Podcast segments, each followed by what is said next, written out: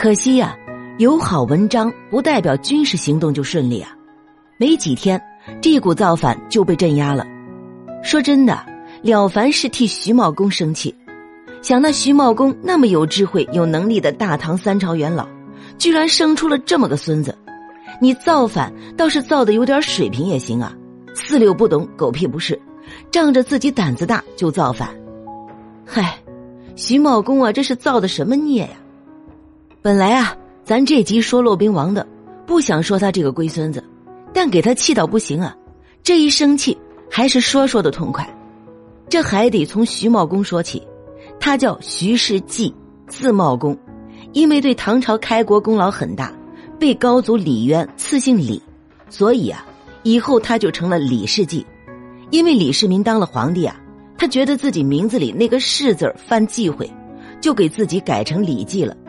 他的子孙啊，也就都姓李了。按理说啊，徐敬业，哦不，李敬业这人啊，功勋之后也算是个官三代啊，家里不愁吃喝。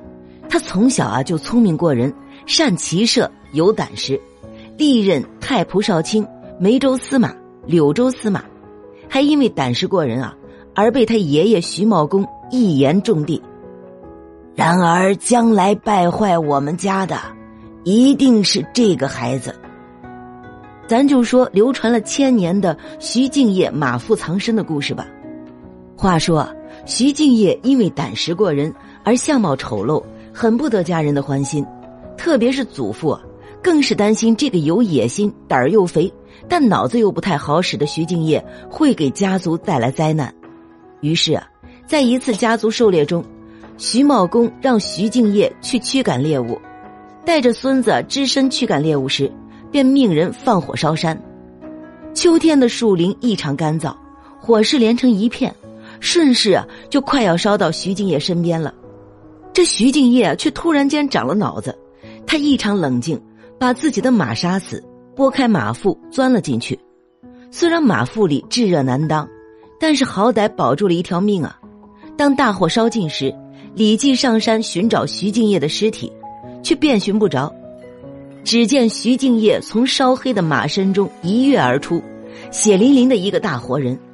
徐茂公见此情景啊，不得不感叹是天注定，这孙子是死不了的，不由得仰天长叹：“天要绝我徐家呀，不敢违抗啊！”于是啊，徐茂公就放任徐敬业的所作所为了。后来，果然如他爷爷所料。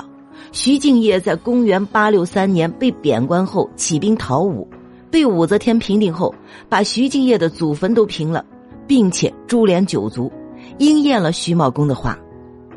说完他的性格，就知道这孙子从小就有反骨，也有胆识。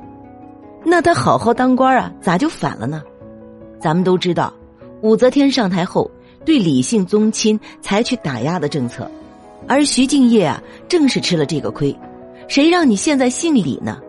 他的官越当越小，从刺史这等同三品的封疆大吏，一直被贬到了司马这类从六品芝麻小官放谁身上都难以接受啊！那你受不了，你改回姓徐啊？他不，他要造反，他搞到了一套驿站专用马车，相当于现在的政府专用车，坐着这车呀。李敬业大摇大摆的进入了扬州城，谎称自己是新上任的司马。这位司马刚刚一上任，就宣布了一个大事件，说是奉太后之命啊，调动兵马去高州平叛，说的跟真的似的。说那边蛮夷酋长叛变了，其实啊，平叛是假，军队将领也不是吃素的呀，相当一部分人还是不想造反的，这可是掉脑袋的大事儿。李敬业不慌不忙，上去啊就把不愿意造反的参军给斩了。这一下子大家愣住了，看起来这货还是个狠人，再不听话呀，脑袋就被剁了。啥时候才能长出一颗新的来啊？没办法，绑到贼船上了，硬着头皮干吧。可是啊，这种连虎带下集合起来的队伍，战斗力会好吗？还真不好说。假如他们事情进展顺利啊。保不齐还是一群狼，要是有点挫折，估计啊立即都会作鸟兽散。兵有了，该干什么呢？例行程序，该骂街了，把敌人骂个狗血喷头才解气呀。这事儿啊，肯定得交给骆宾王了，人家文采好啊。一篇讨武曌檄就此诞生，内容啊，那叫一个气势磅礴。总之就是一个原则，帮助李显复位，讨伐武则天。骂完街啊，就该上阵了。打仗的事儿可不是动动嘴皮子，那是要真刀真枪的干啊，是要死人的。很快，武则天派大将李孝义率领三十万大军前往平叛。刚开始啊，两军互有胜负，李孝义并没有占有绝对优势。后来啊，御史魏元忠提出了一个好主意，趁着风好啊，而李敬业的军营恰好又在下风向，不如用火攻试一试啊。这一次叛军栽了，一场大火烧得他们四处逃窜，兵败如山倒，是谁也拦不住啊！李敬业见大势已去，一路仓皇逃到了海陵，也就是现在的泰州。他准备找机会出海，躲避朝廷的追杀。可老天爷也不帮他呀，海上刮起了大风，而且是逆向风。你说这孙子就是倒霉啊！打仗是逆风，给人用火攻。逃跑还是逆风，根本跑不动。这时候啊，跟着他一起逃跑的手下们却不想再逃了，干脆回去投降。为了表示诚意啊，得给朝廷一点意思呀，立个投名状啥的。于是啊，他们就与李敬业商量，借他的头用用。李敬业啊就这么 over 了。当然啊，他自然不能再姓李，还是给改回了徐敬业。不是说骆宾王吗？怎么又扯了半天徐敬业啊？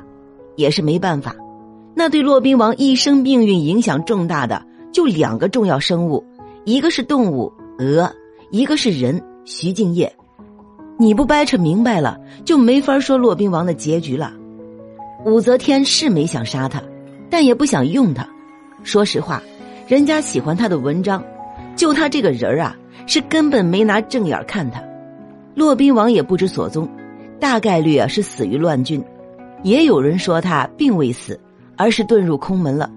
证据啊就是诗人宋之问在灵隐寺的遭遇。宋之问就是那个作品《渡汉江》进入咱们小学课本的那个诗人。岭外音书断，京东复历春。近乡情更怯，不敢问来人。老师没告诉咱，为啥这诗只让背不让讲的原因。因为这诗人的人品啊，实在是太渣，没法讲，不删了就不错。那他有多渣呢？大体啊，可以归结为三个方面：因诗杀亲，卖友求荣，谄媚逢迎。因一句“年年岁岁花相似，岁岁年年人不同”而害了亲外甥刘希夷。宋之问成为被通缉的侵犯后，被朋友好心收留，藏匿在家中。可他却反告人家谋反，害得朋友满门被灭，他却因为检举有功而晋升官职。